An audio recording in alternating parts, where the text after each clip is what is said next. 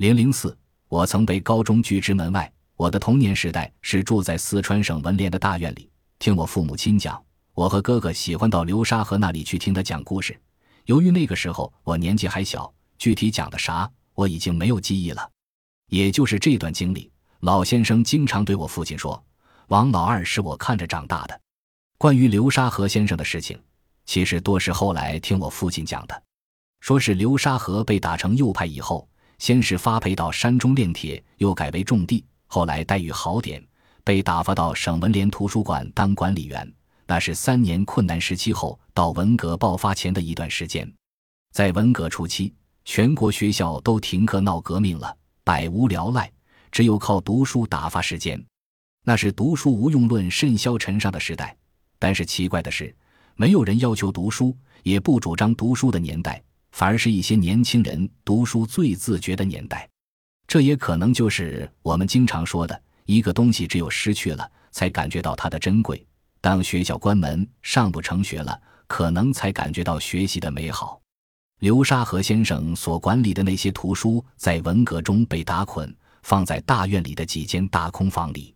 当时既然不上学，有大把时间，父母也到所谓武器干校去了，只好靠读书打发时间。没有书读，我和一些小伙伴就从窗子翻进去偷书看。有一天晚上，和小伙伴打着手电筒，在漆黑的书库里面正津津有味地翻书，突然门开了，被管理员抓了一个正着。我们都写了一份检讨书才算脱身。管理员还比较人性化，也没有告诉家长，但是以后再也不敢翻窗进去偷书了。在文革之后，有一天，那个管理员突然叫住我。居然把那份检讨书还给了我。那个时候好像我已经读大学了，可惜那封检讨书没有留存下来，要不也是我艰难的读书道路上的一个见证呢。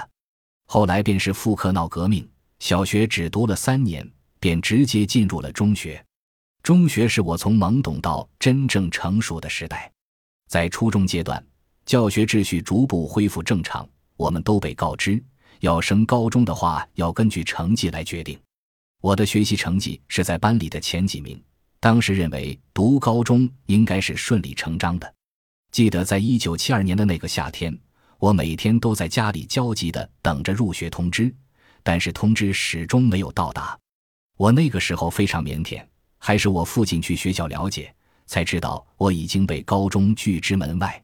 这可能是我人生所受到的第一次打击，整天就躲在家里，情绪低落，甚至不愿意出门。觉得简直没有颜面见人。我父亲是一个不轻易放弃的人，便每天到学校去打听到底是什么原因，而我每天都在家里等着，盼着有好消息。后来学校的工作人员被我父亲的执着所打动，悄悄地告诉他，没有录取的原因是我父亲的档案里有问题。在那个荒唐的时代，读中学也要父母单位的政审，弄清楚了原因，我父亲马上回单位。直接找到管理档案的人，要求说清楚档案里有什么问题。反正后来才弄清楚是被人塞了黑材料，所以政审没有合格。后来单位出了证明，说父亲政治上没有任何问题。后来知道，其实政审的问题已经是第二次给我颜色看了。刚进初中的时候，我参加了成都市美术社的培训招生，但是没有被录取。当时我满怀希望。专职学画而成为职业的画家是我从幼儿时代就有的梦想。在许多年以后，那个时候我已经在四川大学历史系担任副教授。我母亲碰到曾经参与过那次美术社录取工作的熟人，他告诉我母亲，其实当时我的考试成绩完全达到了录取的标准，也是因为政审被刷下来了。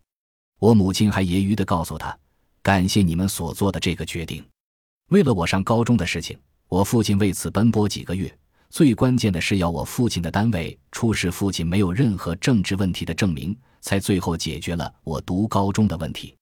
我进高中的时候，同学们已经上课几个月了。现在想起我读书的道路的这个坎坷，唏嘘不已。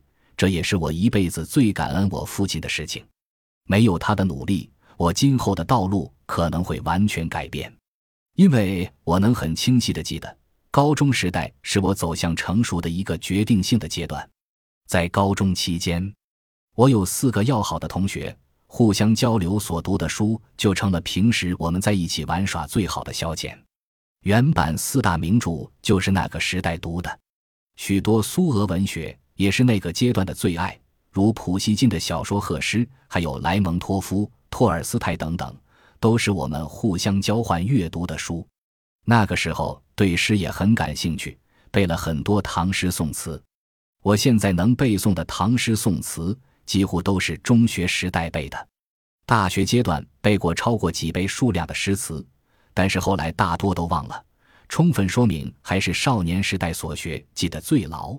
那个时候我虽然喜欢读书，但是把绝大部分的精力都放在了学习绘画上。当时一心想成为一个艺术家。但是那个艺术家的梦最终没有成真，反而是忙里偷闲的读了许多的闲书，可能铸造了我以后从事学术写作的思想和能力。一九七二年高中毕业以后，我依然怀着当艺术家的梦，在乡下的时候根本没有书读，便把大部分时间都用在绘画上。农村条件很差，但是每天晚上几乎都要在煤油灯下画几个小时。记得唯一读过的书。就是朱一起的知青手抄的第二次握手。